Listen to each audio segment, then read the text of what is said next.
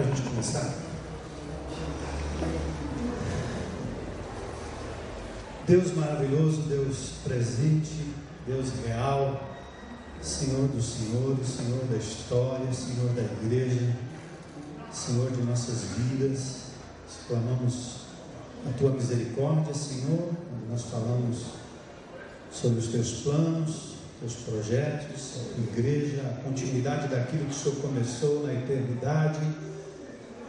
Por isso eu quero pedir em nome de Jesus que o teu Espírito nos auxilie, nossas mentes e corações estejam rendidas ao Senhor, que em algum ponto, Senhor, daquilo que nós vamos estar dizendo aqui, o Senhor possa ajudar a gente a pensar alguma coisa que de fato nos coloque frente a frente contigo, com a tua palavra, com a tua vontade, e isso provoque mudanças no nosso coração, mudanças que tragam glórias para o teu nome.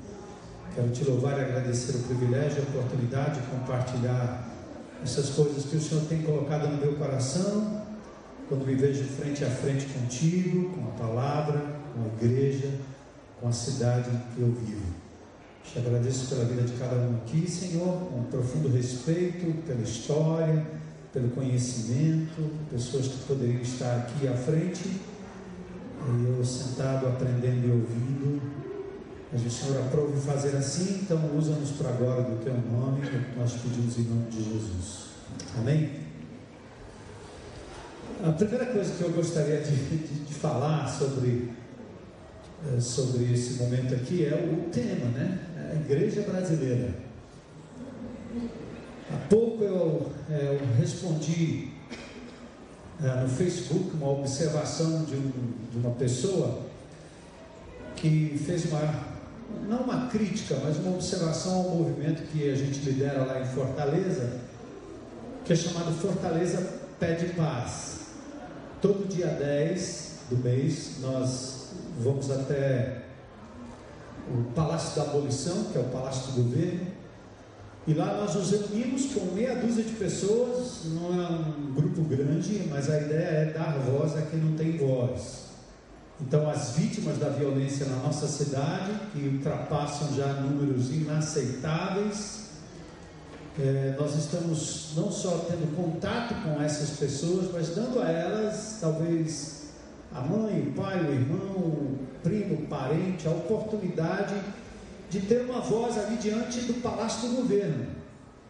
E simplesmente clamar e chorar e reclamar e suplicar e perguntar, né?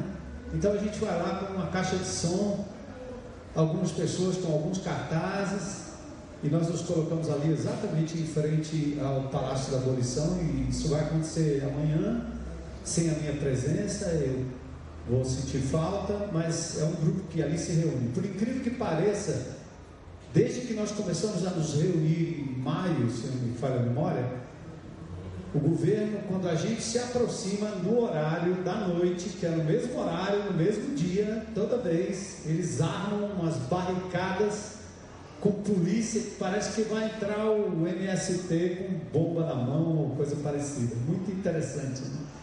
E aliás, essa reação do governo acabou sendo um tiro no pé, porque nós ganhamos divulgação com mães chorando, crianças chorando, pessoas chorando por conta da dor, do sofrimento, é, é, obviamente por conta da violência no nosso estado.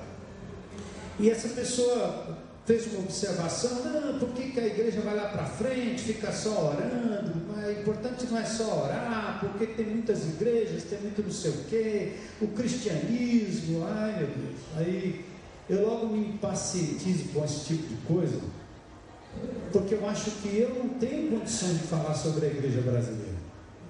E aí, se você ainda tem a oportunidade de talvez tirar uma soneca em algum canto aí, porque eu não vou falar sobre a igreja brasileira. Eu não tenho, eu não tenho visão, eu não tenho autoridade, eu não tenho, eu não posso falar da igreja brasileira. A igreja brasileira tem tantas facetas quanto o corpo de Cristo em qualquer época da história. É como a gente julgar a igreja como se ela tivesse acontecido a partir da reforma, a igreja evangélica. Não é isso. Você lê a história e através de toda a história, você tem núcleos e nichos e remanescentes é, que são genuínos, com suas distorções ou não, mas eles estão levando adiante um plano que é divino. E eu estava dizendo para esse indivíduo: olha, eu, você, eu não estou entendendo, se você está falando de mim e, da, e da, da comunidade a qual eu sirvo, por ela eu respondo, mas eu não posso responder pelas igrejas de Fortaleza. Eu acho, eh, sinceramente, uma petulância muito grande, seria uma petulância da minha parte tentar falar sobre a igreja brasileira. Mas eu posso uh, compartilhar com vocês um pouco da visão que eu tenho, uh, de onde eu vim, né? Da, da, denominação que eu vim, uma denominação batista regular, uh, muito fundamentalista nos seus valores e princípios bíblicos, de uma prática muito restrita, muito fundamentalista. E o choque que eu levei sendo um jovem de, de cabeça aberta, tendo vivido no mundo, depois o empresariado, o militarismo, o esporte, a música. E quando eu entro na estrutura denominacional, na minha estrutura denominacional, eu começo a ter questionamentos em relação a essa estrutura. Eu, eu não questionava e jamais questionei a piedade dos homens e das mulheres de Deus que compunham essa denominação e a igreja em particular que eu encontrei Jesus como Senhor e Salvador. Mas eu questionei demais as estruturas e os métodos, a forma de fazer, é, o invólucro. E, e, e, pela graça de Jesus eu tenho testemunhas aqui, né? Porque a minha esposa era parte dessa comunidade desde os sete anos de idade. E, e, eu encontrei Jesus através da instrumentalidade dela, eu já tinha 17 para 18 anos de idade. Então foi dentro daquela igreja e da minha denominação que eu me vi frente a frente com um jeito de ser igreja que eu definitivamente não só é, rejeitei no início, não o seu conteúdo de novo, mas a sua forma, como passei a fazer análises pessoais a partir da minha ótica e quando eu tive a oportunidade de me aprofundar mais e aprender mais sobre a Escritura, o Velho Testamento, o Novo Testamento, as línguas, e sair do país para estudar e ter um tempo para arejar minha cabeça e tentar compreender por que essa estrutura toda, eu que fui um católico, filho de pais católico e espírita, então eu, eu, eu ficava tentando traçar um paralelo entre o romanismo e o cristianismo praticado pela igreja e pela minha denominação, e eu começava a ver muitas coisas similares. E tentando entender de onde nós viemos, que reforma é essa? Reformou exatamente o que? A eclesiologia ou a soteriologia? Reformou a salvação ou, ou reformou a igreja? De onde nós estamos vindo? Então, foram essas reflexões, e além da minha esposa, tem a Marisa aqui, né, que foi companheira aí na época de mocidade, né, Marisa? E aí deve se lembrar um pouco daquilo que a gente viveu naquela época, né? Então, essas reflexões me levaram a, a, a no retorno para o Brasil, aí para uma igreja lá no Nordeste, bem longe, onde eu ficaria totalmente distante da, da pressão denominacional e da exigência de, de ser pastor de uma igreja segundo os moldes tradicionais.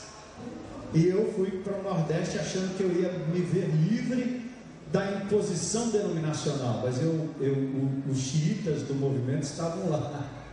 E eles me pegaram um, dois anos depois, eu já fui é, praticamente empurrado para fora da denominação. Não pela doutrina, não por deixar de ser ortodoxo e, e doutrinariamente são e teologicamente admirado por eles. Eu vinha de um mestrado articulando a palavra, as escrituras, né? toda a hermenêutica, toda a exegese, toda a interpretação bíblica. Ninguém tinha problema comigo em relação a isso.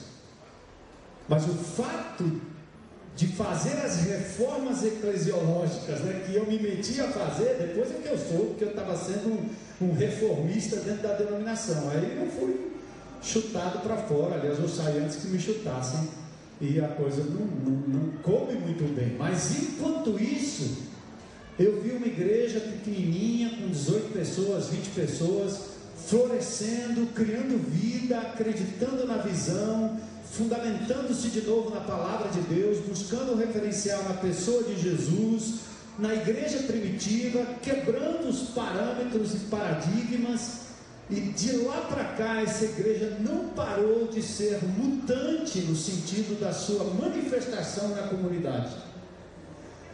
Vocês terem uma ideia, nós estávamos num templo, e depois do primeiro ano eu estava evangelizando um homem que tinha um depósito de farmácia bem atrás do templo, e eu falando de Jesus, ele disse: o dia que você quiser vender essa, essa sua igreja aí, você fala comigo que eu tenho interesse de expandir meu depósito. Eu disse: é agora que nós vamos vender. Eu já tinha feito um, um, um, uma tomada de preço e aquela propriedade valia, valia na época 5 alguma coisa, não sei, 5 milhões, vamos dizer assim. Quando ele perguntou o preço, eu disse 10 milhões. Ele disse: fala o seguinte, eu te dou um cheque de 3 e 7 e eu dou na hora que vocês passarem a documentação. Está feito. Estava falando de Jesus para o cara, eu vendi a propriedade, sem os diáconos saberem sem a igreja saber, sem os missionários saberem, sem a denominação saber, eu vendi. Aí eu liguei para um novo convertido que eu tinha conduzido a Cristo, que estava comigo, daquela turma nova que começou a chegar na igreja. Eu liguei para ele, um engenheiro, amigo meu, recém-convertido. Disse: Rapaz, vendi a propriedade, os diáconos vão me matar. Aí ele disse: Por quanto? Eu disse: Por 10 milhões. Aí ele disse: Com esse dinheiro aí não tem diácono que resista. É, e dali em diante nós começamos a sair para hotel, saímos para uma casa de, de, de, de, massagem que tinha sido fechada por tráfico de cocaína, colocamos, colocamos o povo debaixo de uma palhoça, depois fomos para um, um ginásio, e do ginásio nós estamos agora numa propriedade enorme que Deus nos deu, num lugar muito perigoso, na periferia da cidade, debaixo de uma linda tenda que não tem portas, esses dias nós estamos trocando a lona da tenda e estamos fazendo reuniões com 4, 5, 6 mil pessoas num estacionamento enorme. E as pessoas estão ao ar livre, debaixo de mangueira, debaixo de cajueiro, debaixo de carnaúba. E o que eu estou ouvindo das pessoas nesses dias é, pastor, nós não vamos voltar para a tenda não, porque aqui está bom demais. Né? Então, uma igreja que ao longo do tempo não só se desinstalou do ponto de vista da estrutura templo, mas a grande verdade é que muitas outras coisas essa igreja ganhou ao longo do tempo e muitas outras coisas essa igreja deixou para trás. Então eu quero fazer uma análise da igreja, não da igreja brasileira, eu quero fazer uma análise da, do, do, do que aconteceu com a gente. De repente tem referência com a sua realidade ou não. E eu chamei esse, esse, esse tempo nosso aqui para dar um título, é, o que eu chamo de evento versus o encontro. Evento versus encontro. E aí a gente reflete aqui, quem sabe gente dá uma pausa depois, vocês falam um pouco, perguntam ou coisa parecida. Mas ah, ah, eu, eu, eu refletindo sobre isso, escrevi algumas coisas pensando assim, né? Os cartazes anunciam a inauguração de mais um prédio, chamado de templo. O outdoor mostra mais um mega templo. Os que não podem investir na réplica salomônica do templo se desdobram para aperfeiçoar ou melhorar e expandir as precárias e pequenas acomodações do templinho pequenininho, do santuário, do auditório. Assim a igreja iconicamente ela vai sendo definida por um prédio, qualquer que seja o tamanho. Você ouve a linguagem, vamos à igreja. Esta é a minha igreja. E eu me lembrei da minha época de católico, né? Em nome do Pai, do Filho e do Espírito Santo, pelo sinal da Santíssima Cruz, livrai-nos Deus, nosso Senhor, dos nossos inimigos. Passou em frente à igreja, esteja ela cheia ou vazia, essa é a minha igreja. Então a igreja evangélica, nesse sentido, a que eu vivi, na minha experiência, toda vez que eu falar igreja evangélica, entenda-se a minha experiência denominacional de igreja como batista, foi essa. Então, afinal, é, é, é naquele templo, naquele auditório, que temos a fórmula do evento programado e que pressupõe gerar um ambiente propício para o encontro com Deus. Onde eu me encontro com Deus? Num lugar. Eu me tornei ao longo dos anos percebendo tudo que aprendi no seminário, além da boa teologia, mas a eclesiologia me tornou um expert em evento. Pessoal do Centro de Convenções de Fortaleza lá tem inveja da igreja, porque a igreja sabe fazer evento. Ninguém põe uma cadeira mais alinhada e mais rapidamente do que nós. Nós somos especialistas em arruma cadeira, tira cadeira, põe cadeira. Luz, iluminação, microfone. A gente é especialista em tudo isso, não é? Eventos. Ah, legal. Então os eventos, mas, mas para que servem os eventos? Ora, eles são programados para propiciar um encontro com Deus, certo? Tem o horário do encontro, tem as rotinas do encontro, tem os apelos do encontro, além do fato que no evento nós temos controle da multidão, conduzimos por meio de mediadores. Quem são os mediadores? Joe, o bispo, que chega em Fortaleza, numa capital extremamente católica, um estado extremamente católico, e quando souberam que eu era o pastor titular e que meu nome era bispo, só faltava beijar o anel que eu não usava, mas é, o gesto era, era, era quase um beijo no anel. É, era considerado uma autoridade importantíssima na cidade. Então, o evento pressupõe propiciar um encontro que não apenas é controlado, geograficamente é, determinado, mas ele também requer mediadores do encontro, sejam eles pastores, líderes, dirigentes, ministros de louvor, pregadores, professores ou palestrantes como eu. Toda propaganda, toda preparação apelam para a frequência do fiel aonde? No evento que acontece no templo. Aí nós temos ah, ah, uma, uma, uma expectativa programada que, que às, às 15 horas, ou às 17 horas, ou às 16 horas, ou às 9 horas, ou às 20 horas, Deus virá ao nosso encontro naquele lugar, amém? É claro produzindo ali comunhão, interação pela palavra. É ali que acontece cura, libertação, aceitação, divino louvor, orações, intercessões.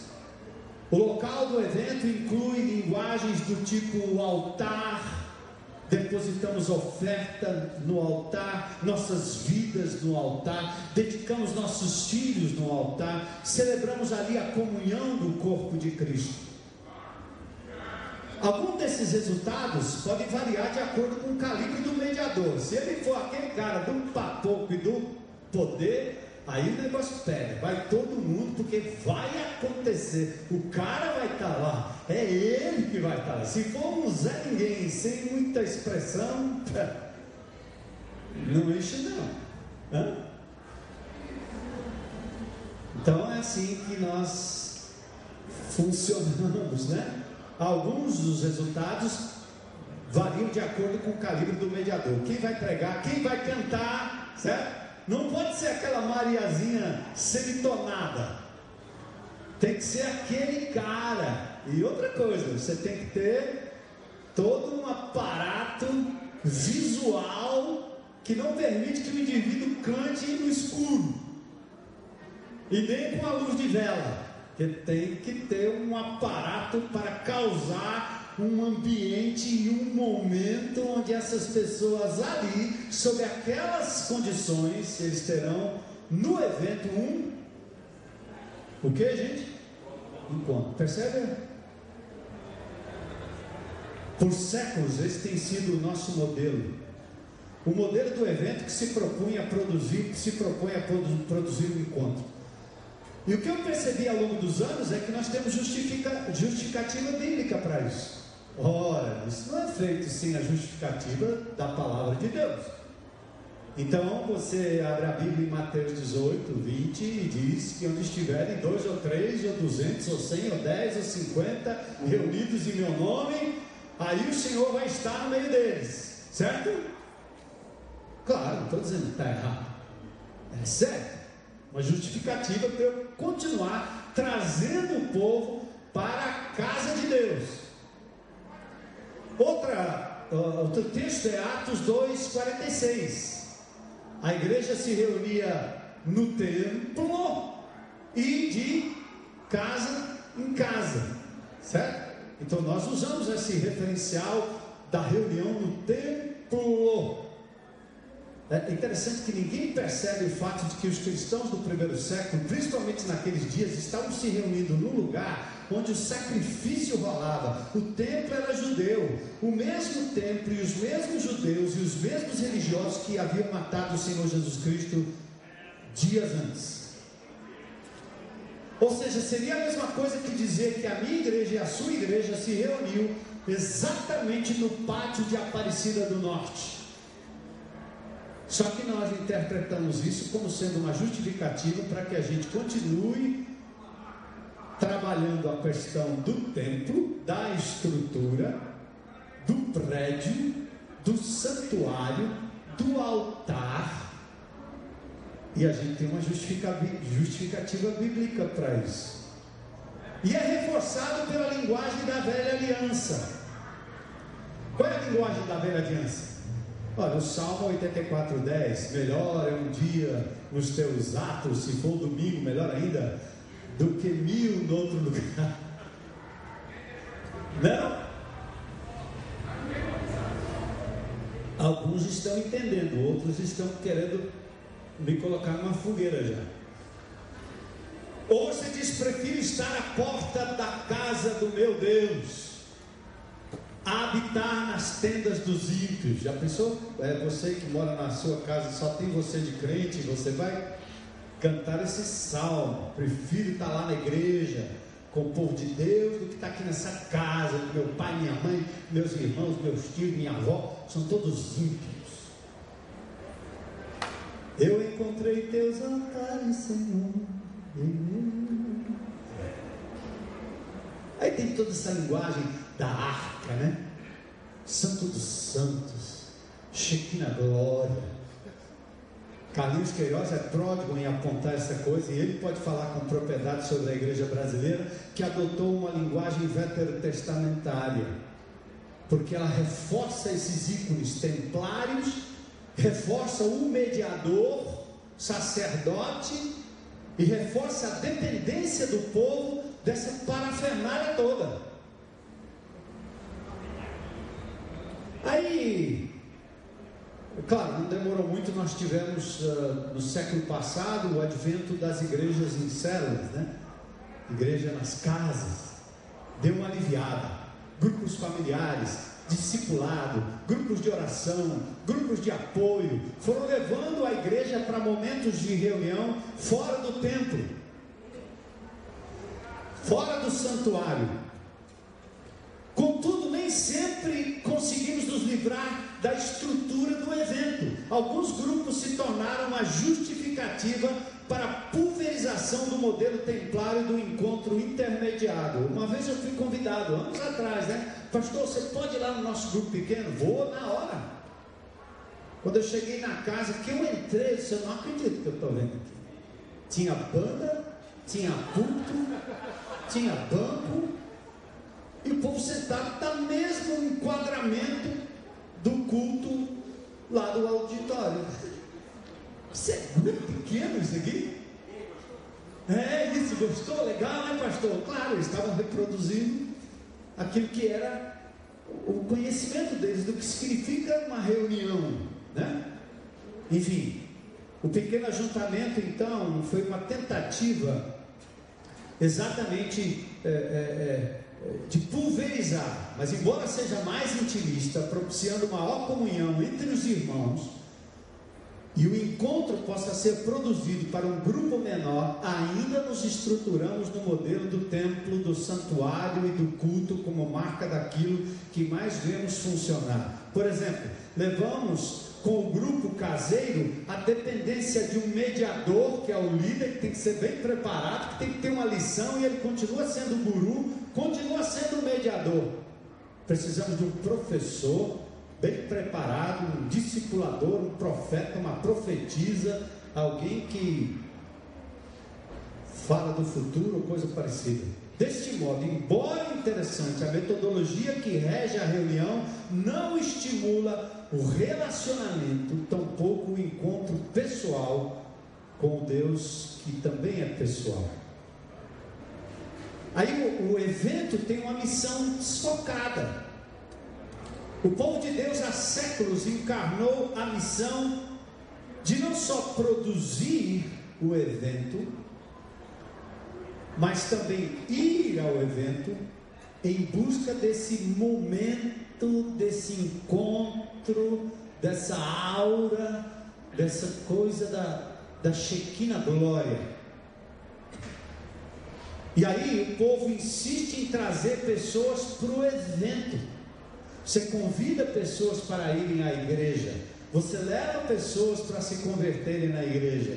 Quantas vezes pessoas chegavam para mim e diziam assim, pastor, hoje o senhor vai fazer o apelo, né? Que eu trouxe alguém aqui e essa pessoa vai ouvir a palavra de Deus. Eu estou com fé que ela vai se converter hoje à noite. O que, que ela está fazendo? Abrindo mão do papel dela e entregando esse papel a um mediador porque ela é acostumada a isso. Então, ah, o povo de Deus há séculos ele, ele, ele encarnou essa missão, insiste em trazer pessoas para eventos a fim de que, sob determinadas condições de programação, clima, condução e temperatura ou liturgia, eles possam experimentar o encontro com Deus, ou quando muito, talvez na maioria dos casos, sejam beneficiários de uma bênção da manifestação de Deus na forma de um milagre na hora da oração, uma cura, um alívio, um consolo, uma libertação e uma oportuna ou esporádica revelação da vontade de Deus. Enfim, isso é tudo que conhecemos e cultivamos ao longo da história com o intuito de se construir uma ponte entre Deus e os homens. E sem qualquer dolo, sem qualquer malícia, na maioria dos casos, nós perpetuamos a nossa posição de liderança mediadora, sustentada pela estrutura dos muitos e dos alguns remidos em muitos ou alguns lugares. E aqui eu chamo da síndrome de Babel, lá de Gênesis 11, 4. Eu vejo isso tão claro. O que, que, que aconteceu em Babel? Foi a tentativa de construir uma estrutura para que através dessa estrutura as pessoas podiam, pudessem chegar até o céu. As pirâmides, as semipirâmides ou zigurats do Velho Testamento ou do mundo oriental, eh, da história antiga, era uma tentativa das pessoas, através da escadaria, eles pudessem chegar até os céus. Quanto mais alto, mais próximo dos céus, da presença de Deus da manifestação divina. Você vê, por exemplo, nossas orações, as orações feitas às vezes por grupos pentecostais, neopentecostais ou tradicionais, elas são orações feitas no, no monte, como se Deus não fosse o Deus dos vales, como se orar é, num, buraco, numa cela, ou num lugar muito baixo, ou num poço, não tivesse nenhuma validade, né? como se Jonas não pudesse encontrar Deus ali embaixo na barriga do grande, do grande peixe de forma alguma, porque tinha que ser no pico do Everest ou em algum outro canto, em algum outro lugar. Olha a noção que nós temos. Então a, a Torre de Babel ela foi construída dessa forma.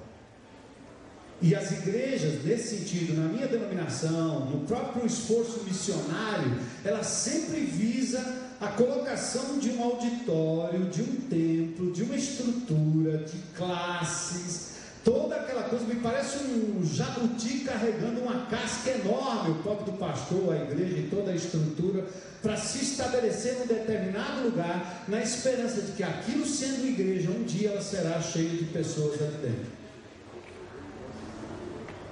E a segunda coisa pior de Babel, que eu creio que nós herdamos, foi que em Babel aqueles homens não apenas tinham a presunção de que construindo uma estrutura o povo encontraria Deus, mas eles disseram assim: Nós vamos fazer o nosso nome famoso. Lembra lá de Gênesis 11, 4? Nós vamos tornar o nosso nome célebre. Por quê? Porque eu construí, eu fiz, eu sou o cara. Os nomes daqueles que constroem, fazem, nutrem, mediam, são os que mais aparecem. Enquanto a construção pode ser feita pelos peões, enquanto na igreja o trabalho pode ser feito por aquelas pessoas da retaguarda, alguém está tornando o nome dele célebre. E fazendo uso daquela posição, às vezes, para autopromoção, para ganho e uma série de coisas. Eu vi isso, e eu não só vi isso, mas eu digo aos irmãos, eu tenho essa mesma tentação na minha vida desde que eu comecei o ministério. Ou eu lido radicalmente com isso, ou eu entro num buraco de autopromoção, porque é muito simples, é muito fácil, e invariavelmente os que estão à frente dessas construções sabem disso, o quanto eles têm poder para tornar célebre os seus próprios nomes. E as ovelhas? As ovelhas são aqueles que nós continuamos a alimentar, continuam carentes, dependentes, incapazes de serem agentes ativos da aprendizagem, incapazes de promover mudanças efetivas no seu ambiente cotidiano, e aí acontece aquilo que o Saíl está dizendo: a divisão, a dualidade entre o santo e o profano, entre o espiritual e o secular porque a espiritualidade só acontece na escola bíblica dominical, domingo de manhã, no culto domingo de manhã, no, no, no, templo onde você estabelece a sua comunidade, e os crentes, eles vão entendendo essa dicotomia, não só porque são pecadores, mas porque nós reforçamos isso. Eles continuam dependentes, incapazes de intervir na cidade, Enquanto não houver um comandante, um sacerdote, um clero, um líder, como se Deus só falasse ou atuasse através de um mediador, nunca diretamente com um indivíduo. E aí nós incorremos no erro que Jesus censurou em Mateus 23, 16: vocês são cegos, guias de cegos. Eu me lembro quantas vezes no início do meu ministério as pessoas denunciavam que estavam tendo problema com alguém endemoniado dentro de casa. O que é que eles faziam rapidinho? Liga para o pastor. Pastor, por favor, vem aqui, porque tem alguém aqui, minha empregada, minha funcionária. Eu peguei vários casos. O mais típico, emblemático, foi de uma funcionária que estava com a faca na mão, colocou o marido espírita no quarto e a mulher crente dentro do quarto, e a mulher estava do lado de fora ameaçando matar os dois. Ela conseguiu ligar para mim e pediu socorro, por favor, vem aqui, pastor, por favor, vem aqui. Nós estamos sendo ameaçados de morte. Tem uma mulher aí fora, provavelmente ela está endemoniada, com a faca na mão e vai matar nós dois. E ao telefone, eu falando com ela, eu disse: Minha irmã, é, me, me, responde uma pergunta aí. O, o Espírito Santo está aí? Como assim, pastor? O, o Espírito Santo, o Espírito Santo, sabe quem é o Espírito Santo? Aquele que habita em mim, em você, em nós, ele está aí. Não, pastor, o que o senhor quer dizer com isso? A irmã é crente em Cristo Jesus mesmo? Sou, pastor. Então, minha irmã, o que, que você está esperando que eu faça aí? Eu estou aqui morrendo de medo. Você acha que eu vou aí nessa gelada? O que que eu faria diferente de você? Minha irmã, você tem o mesmo espírito que eu tenho, você crê no mesmo Deus que eu creio. Eu vou orar para que você tenha coragem de clamar pelo nome de Jesus aí na porta, em voz alta. Só isso que eu posso lhe dizer. Pastor, o senhor não vem, o senhor não vem dispor nada. Eu vou orar por você aqui. E como é que eu faço? Clame pelo nome de Jesus. O que, que ela fez? Trêmula, com medo, clamou pelo nome de Jesus. Daí ela me ligou e disse: fiz, pastor? E parece que parou barulho lá do lado de fora. O que, que eu faço? Abre a porta não abre? Ora, você confia no nome de Jesus ou não? Abre a porta. Ela abriu a porta, a mulher estava lá deitada com a faca do lado, completamente desmaiada. E depois se recuperou, foi tratada pelo nome e assim por diante. Mas a nossa lógica não é essa. O nosso povo não está preparado. E não é porque eles são incrédulos, porque eles são fracos na fé, mas eu acredito aqui na responsabilidade nossa, naquilo que nós estamos construindo e nos sinais que nós estamos dando desde o início. E assim as ovelhas vão se tornando essas pessoas dependentes. Se você não fizer o devocional, é, eles não têm devoção. Se você não mastigar a palavra e colocar na boca, eles não comem nada. São nanicos. Morrem de inanição esperando o domingo. É só no domingo. Só no domingo. Como aqueles moradores de rua que só recebem a sopa no final de semana.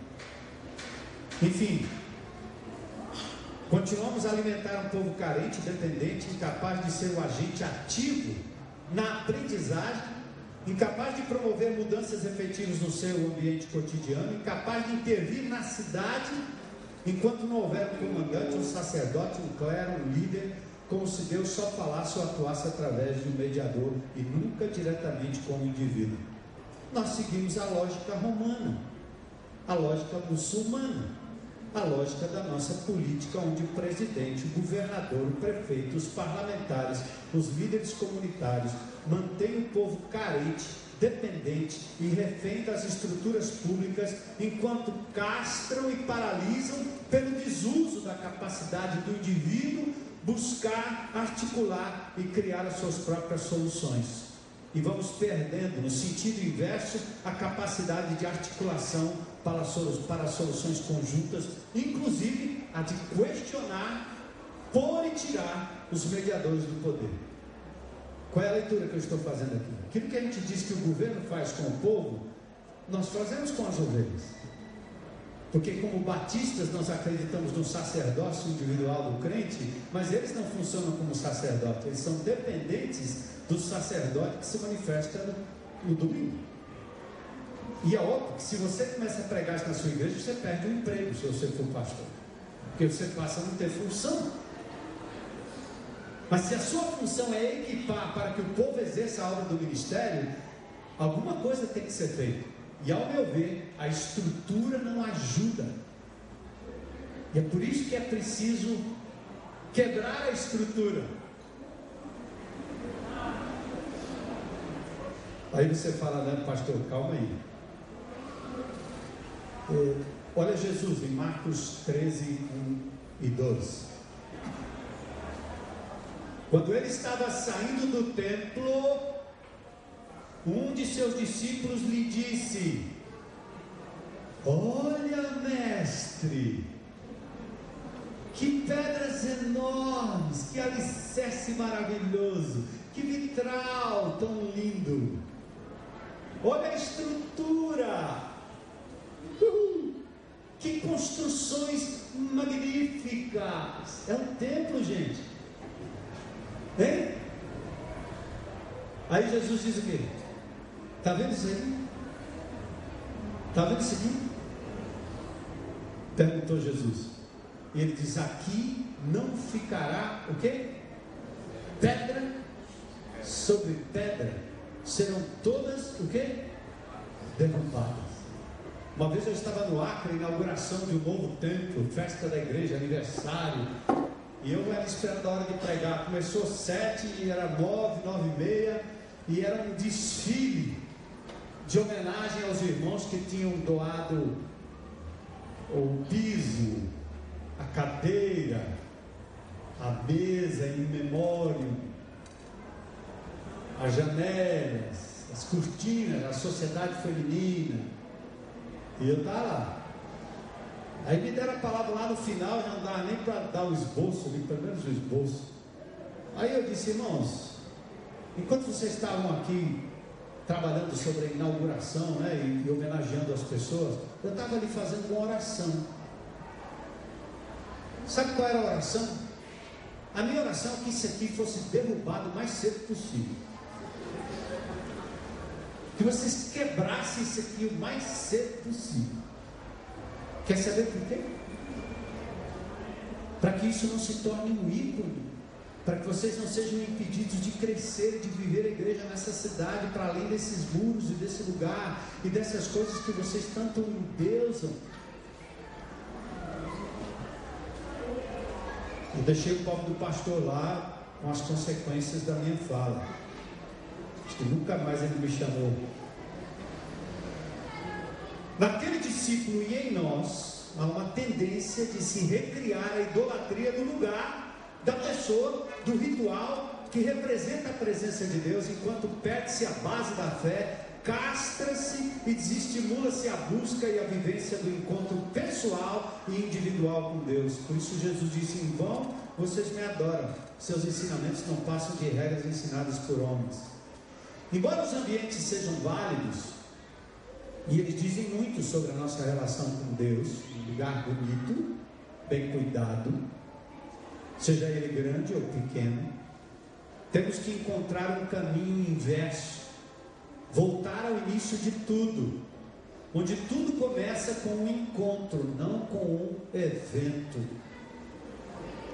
Vamos deixar de ser geração Babel que reformou a roupa com remendos do templo para sermos geração que se renova no encontro, na íntima e pessoal comunhão que nos insere no grupo menor, no maior, para compartilhar e celebrar o contínuo e cotidiano encontro com Deus.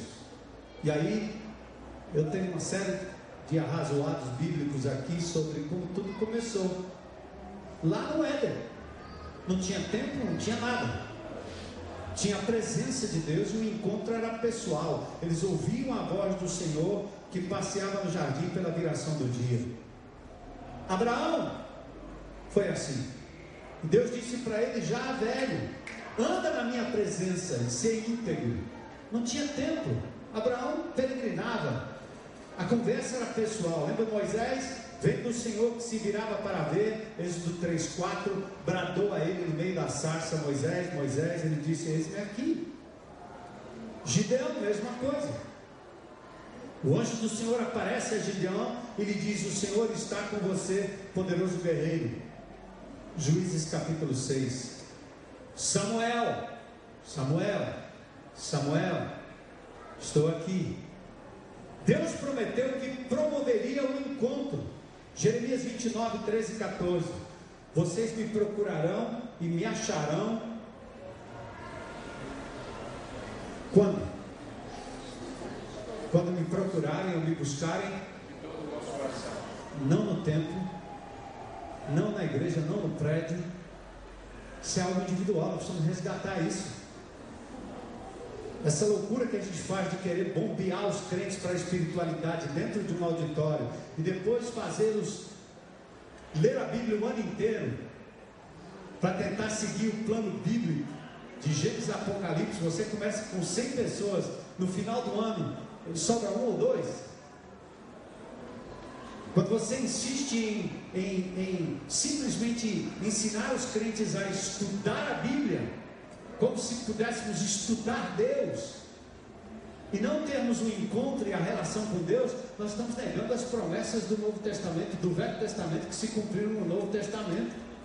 Nós não estamos acreditando na pessoalidade da relação com Deus que é possível se obter na vida de cada crente, se nós não atrapalharmos com os nossos ícones que apontam para o lugar de culto como o único lugar onde há oração, libertação, cura, ministração da palavra ou coisa que o valha.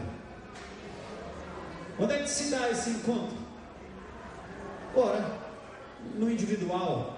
Há muito nos desligamos do Éden, não só pelo pecado, mas pela presunção de substituir o encontro por um evento, uma palavra por um discurso. a comunhão pessoal por uma sensação coletiva, percebe? É muito bom a gente estar junto e louvar o Senhor. Os pelos ficam arrepiados. A gente sente aquela sensação gostosa, cara, uma unção, né? O Cleber Lucas foi lá na IBC antes da gente inaugurar a tenda. Ele sentou lá no meio das árvores, debaixo dos cajueiros, e começou a compor. Há uma unção, já posso sentir verdadeiramente Deus está aqui. E ele compôs aquele cântico lá, porque era muito bom estar naquele lugar. Claro, era, era bom estar no meio da floresta, é bom estar em qualquer canto onde o passarinho canta, no meio do rio, na praia, no interior, no Pantanal Mato Grossense, né? Há uma unção ali, já posso sentir. Lá em casa, no meu banheiro, no meu quarto, enquanto lavo louça, enquanto trabalho, enquanto digito, enquanto dirijo, enquanto dou aula, enquanto ando, logo pela manhã, se eu quiser, a presença poderosa desse Deus pode se manifestar na minha vida. E eu preciso acreditar nisso. Porque eu levo comigo um livro, e esse livro tem como autor aquele que habita em mim. Eu não preciso de tradução, eu não preciso de interpretação, eu não preciso de coisa nenhuma. Nós teólogos é que temos medo que as pessoas se encontrem com Deus individualmente, porque elas poderão não compreender exegeticamente exatamente o que Deus está dizendo ao coração desse desgraçado que não tem noção de nada. Eu tenho. É uma presunção absurda. Sabe por que eu digo isso também, irmãos? Porque eu estou me acostumando, e ao longo dos anos tem acontecido isso, a levar o Evangelho de Jesus, a palavra a palavra, para o bêbado, o traficante, o filho do traficante, o drogado, o catador de lixo, a dona Maria desdentada, o Zé que não sabe ler ainda. Você leva a palavra de Deus e quando os olhos deles são abertos, eles profetizam, não no sentido pentecostal da história de adivinhar o futuro, eles falam das grandezas de Deus como ninguém. O intelectual, quando ele se vê frente a frente com a palavra e ela é revelada a ele, no sentido de que Deus fala e ele se abre não para estudar como ele estuda um compêndio de neurociência, mas quando ele olha para aquilo como uma biografia do Deus que se manifesta e é real, caem as escamas e ele passa a adorar a Deus. Ele passa a amar mais do que obedecer simplesmente. Obedece por amor, não por medo, não por temor, não pela lei. É uma relação. Mas como é que nós vamos fazer isso se o nosso povo está treinado a ter esse encontro apenas ali? Você pega um povo que não é capaz de sair por aí orando e impondo as mãos nas pessoas, porque tem que chamar o pentecostal. Você pega um povo que não é capaz de ver uma manifestação de cura e libertação, porque não se sente empoderado, não porque eles não têm Jesus, não porque eles não têm o Espírito, mas porque nós mantemos essas pessoas nesse estado de que só ali, sob a mediação de determinados gurus, é que a coisa pode acontecer. Entenderam, né? Essa é uma análise, não da igreja brasileira, da minha realidade. Então, se eu pudesse dizer alguma coisa sobre a igreja brasileira, é preciso uma desesperada busca por intimidade pessoal que transborda quando nos encontramos e não vice-versa. Eu quero uma reunião de pessoas que se encontram com Deus diariamente, cheguem e abram a vida e me digam que Deus falou com você, meu irmão. Então, nossa reunião lá na IBC é assim: nós senta Aí você fala, você fala, você fala, você fala, você fala. Sobre o que Deus falou com você. Deus não disse nada, então cala a boca aí. Nem venha. O que aconteceu? Deus não disse nada. Claro que disse. Deus fala através das circunstâncias, fala através da natureza, fala através de outras pessoas, mas Ele quer falar com você através da palavra, na medida que você abre, medita e aprende a ouvir Deus falar. A gente faz duas perguntinhas para a Bíblia: o que Deus está me dizendo e o que eu vou fazer a respeito. Todo crente lá na IBC tem essa coisa, é, é, virou um, um mantra. Eu não estudo a Bíblia. Porque estudo é um, é um exercício acadêmico. é um exercício aristotélico. Tem um hino, um cântico que diz, né? É, ninguém explica Deus, entendeu? Legal? É, é lindo, né? Esse, esse cântico. Ninguém explica Deus. Eu queria emendar outra coisa. Ninguém estuda Deus. Porque um filho não estuda uma mãe, um filho não estuda o pai, um filho não pega um bisturi e sai abrindo o coração do pai. Pai, eu queria tanto lhe conhecer melhor, dá licença aí que eu vou estudar seu coraçãozinho. Pega o bisturi e uma faca, igual o, o bispo aí, o Bolsonaro. Foi estudar o, as entranhas do Bolsonaro ou o que deu?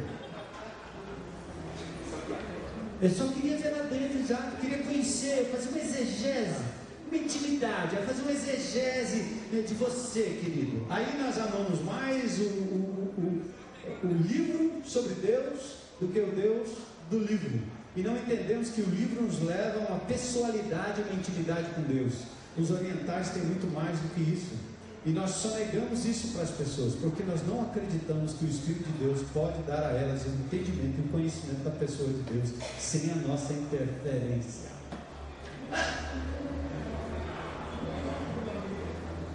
E assim vai. E eu vou fechar aqui para a gente não enganar antes do tempo.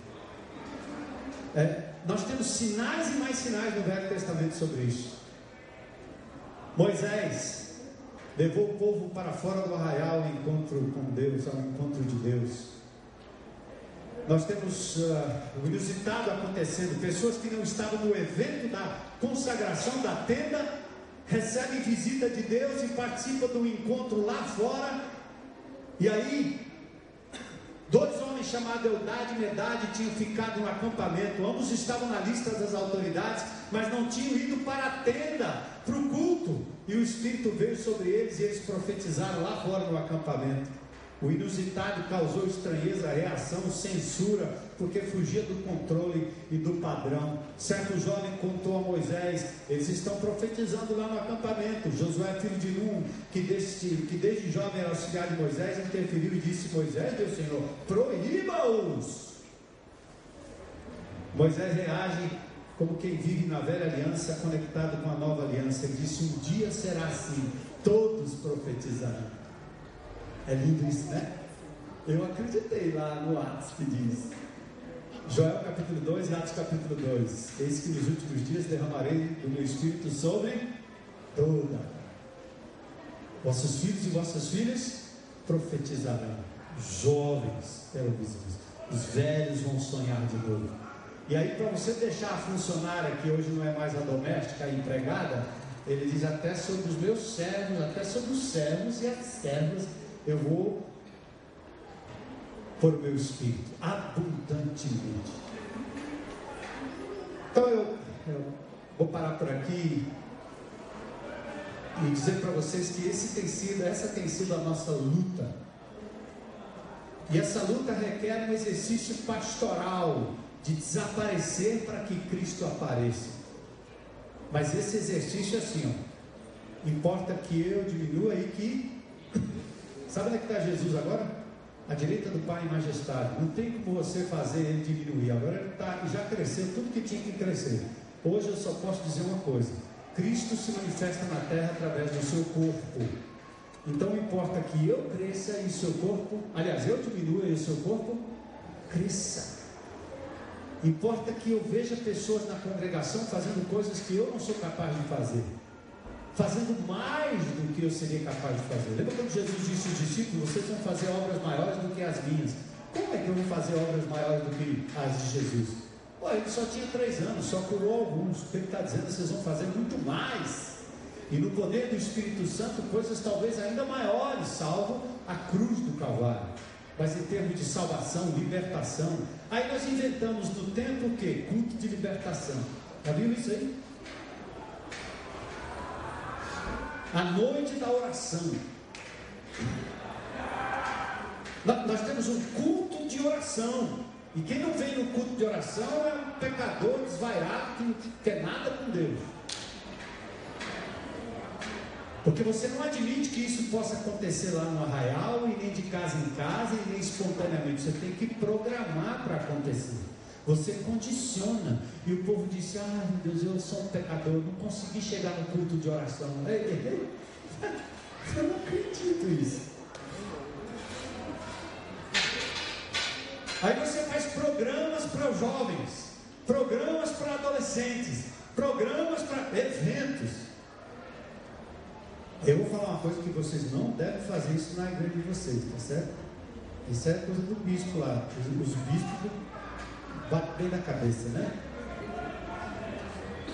Quando eu vi aquele bando de adolescentes, né? Focado no programa, tudo muito lindo, louvor contemporâneo, com pregador, com, com um rabinho de cavalo, né?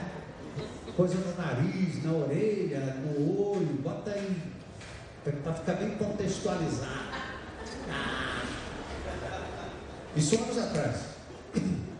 Luz vermelha, verde, escura, iluminação, chá, uh. Eu olhei para aquela multidão e disse, não, vamos ver o que vai acontecer. Para tudo. Paramos. E começamos a trabalhar essa coisa do encontro na individualidade, nos grupos, nos relacionamentos. E aí as mães vinham correndo para mim dizendo, pastor, que loucura, você não pode fazer isso, nós vamos mudar de igreja, porque meu filho, se o senhor, o senhor está acabando com o negócio, agora meu filho vai virar funkeiro, porque ele vai para o baile funk, ele vai para o mundo, ele vai cair no pecado. Eu olhei para ela e disse, minha irmã, que descoberta maravilhosa. O que sustentava teu filho e segurava ele para ir para tudo isso aí era esse evento aqui. Eu pensei que era Jesus. Eu pensei que era Jesus. Que mesmo sem o holofote, mesmo sem as luzes, mesmo sem o culto, mesmo sem o evento, mesmo sem a música, aquele jovem teria convicção na balada, na internet, em qualquer lugar que ele fosse, ele teria condições de dizer não para o pecado, não por causa de mim, não por causa do programa, mas porque ele tinha um encontro com o Senhor e o Senhor andava com ele todos os dias. Hã? Nós perdemos um bocado, mas os que ficaram, ficaram para valer. E nós estamos vendo surgir uma geração agora que não está nem aí com o programa o programa até pode vir, vamos fazer um acampamento, um dia podemos fazer um baile, eu danço com eles, minhas filhas dançam, a gente pula, a gente faz tudo. Eu tenho um neta que dança, eu tenho tudo isso aí. Mas nós tivemos que fazer quase como um iconoclasta. Derruba a desgraça desse totem. Isso é um ídolo. Puf! Detona. Não metralha, porque não, não tem essa linguagem da violência. Minha linguagem é só da, da demolição. E se você acha que eu sou muito radical, eu preciso dizer de novo: não ficará que não seja. Por quê? Porque aquilo se tornou um ícone da espiritualidade. Não é. Deus está em todo lugar, não é, não, gente? Nós temos que ensinar as pessoas a amarem Jesus, é relacionamento. Por isso que elas não se relacionam umas com as outras, por isso que elas não se relacionam com o perdido, porque elas não se relacionam com Deus. Não sabem. Estão distraídas nos eventos, nos programas. Já viu aquele marido que ele e a mulher que quase não se vê, quando eles não têm nada que fazer, eles ficam olhando para a cara do outro, não sabem o que dizer, não sabem o que fazer. Não dá para sair de férias só os dois. Tem que trazer a reca, tem que fazer churrasco, tem que botar todo mundo, tem que ter filho correndo, porque tudo está focado no outro, não nele e nela. Eles não sabem. É, eu estou, enfim, só já faz uns 15 anos. E eu continuo namorando mal barato. Eu vou dessa conferência para outra conferência, daqui eu vou para Forte Iguaçu passar uns dias ali. Eu e minha mulher namorando, olhando borboleta. A foto, estou nem aí com a foto, a foto. Quem tem a foto? Eu já vi a foto. Mas eu estou com ela. É, é o amor da minha vida. Depois de Jesus é ela, entendeu? E eu aprendo a me relacionar com ela, aí eu me relaciono com o bandido, me relaciono com o rico, me relaciono com todo mundo. Mas antes de tudo isso, eu, tenho que exercitar meu relacionamento com Deus, pessoal e íntimo. É isso que me move.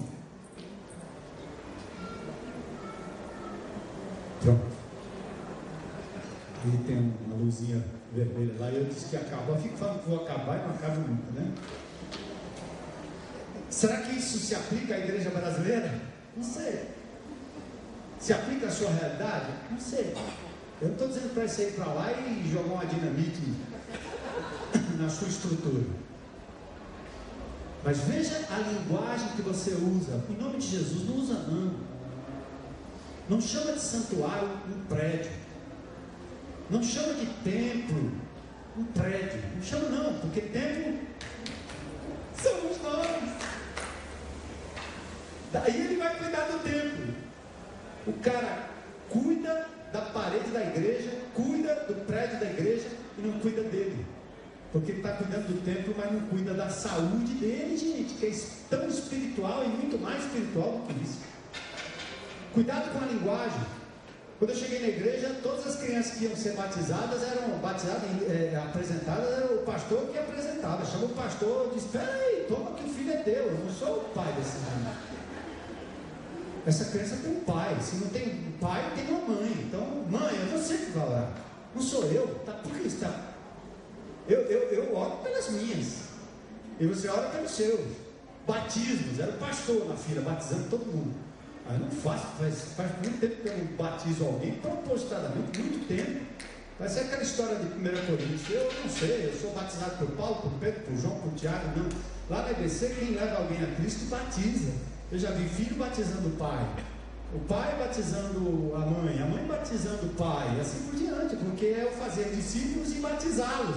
A Bíblia não diz faça discípulo e dê para o pastor batizar. São ícones e, maneiras de funcionar que dão uma sinalização errada. Ceia do Senhor só é feita quando a gente se reúne em grupo? Não. Toda vez que eu me reúno com o meu grupo de relacionamento, nós celebramos a ceia do Senhor. Toda vez. E na cidade nós temos 300, 400 grupos orando e celebrando a ceia do Senhor todos os dias da semana, de casa em casa, de casa em casa, de casa em casa. Aí o tradicional vai lá, eu estou vendo que aqui não tem a celebração da ceia do Senhor. Mas, cara, você está fora. Você não está entendendo nada do que é isso aqui. Nós não vamos fazer só para lhe agradar. Está acontecendo de casa em casa. Outra coisa, celebra dentro da tua casa, com a tua família. Chama teus filhos lá e antes da refeição celebra a ceia do Senhor. O que, é que te impede? Você é tão sacerdote quanto eu, tão ministro quanto eu, tão ungido quanto eu. É? Irmãos, eu acho que é esse estilo de igreja que vai impactar a sociedade e para a qual o diabo não tem condições de apontar e atirar, porque ela é espiritual. ela é fluida, ela é orgânica. Quanto mais simples, melhor. Né? Eu teria um bilhão de outras histórias, mas louvado seja Deus aí por vocês perseverarem sem dormir até. Deus abençoe.